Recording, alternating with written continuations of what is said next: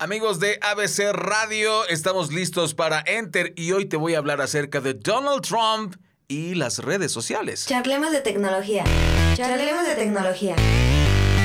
Esto es Enter con Raya Costa.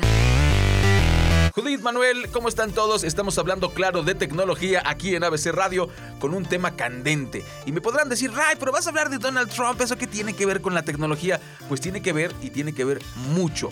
Ahora sí que como dicen en las películas gringas, Houston, Houston, we have a problem. Houston tenemos un problema. ¿De qué se trata? Bueno, pues el presidente de los Estados Unidos firmó una orden ejecutiva el pasado jueves para prohibirle a Twitter marcar o etiquetar los comentarios de Donald Trump si consideraba que esos comentarios eran pues falsos o tendenciosos. Recuerdan, lo platicamos, hasta pusimos en tela de juicio eh, eh, este mecanismo de Twitter porque se convierte en juez y parte.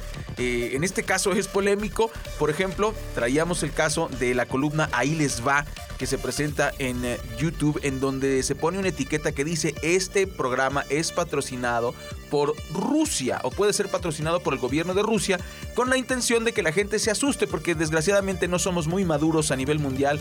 Eh, México es, parte de eso. Les dices Rusia, ¡ay, comunistas! ¡No, auxilio! Ni siquiera este, reflexionamos, ¿no? Entonces esa etiqueta sí se convierte en un prejuicio y en algo negativo. Bueno, pues esto ocurre eh, eh, también con Twitter. El tema es que aquí le tenemos que dar la razón a Twitter. ¿Por qué? Porque bueno, Donald Trump es el mismo sujeto, presidente de los Estados Unidos, que sugirió en una de sus conferencias de prensa que el coronavirus podría aliviarse si te inyectas desinfectante. Lo dijo.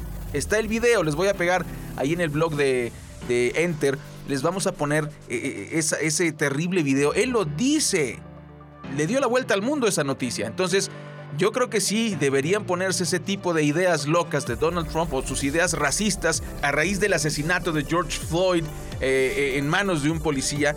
Pues el manejo de esta crisis no solo ha sido terrible, sino que Donald Trump ha dicho que los que protestan son terroristas. Los calificó oficialmente de terroristas. Hay toque de queda en Estados Unidos. No es poca cosa.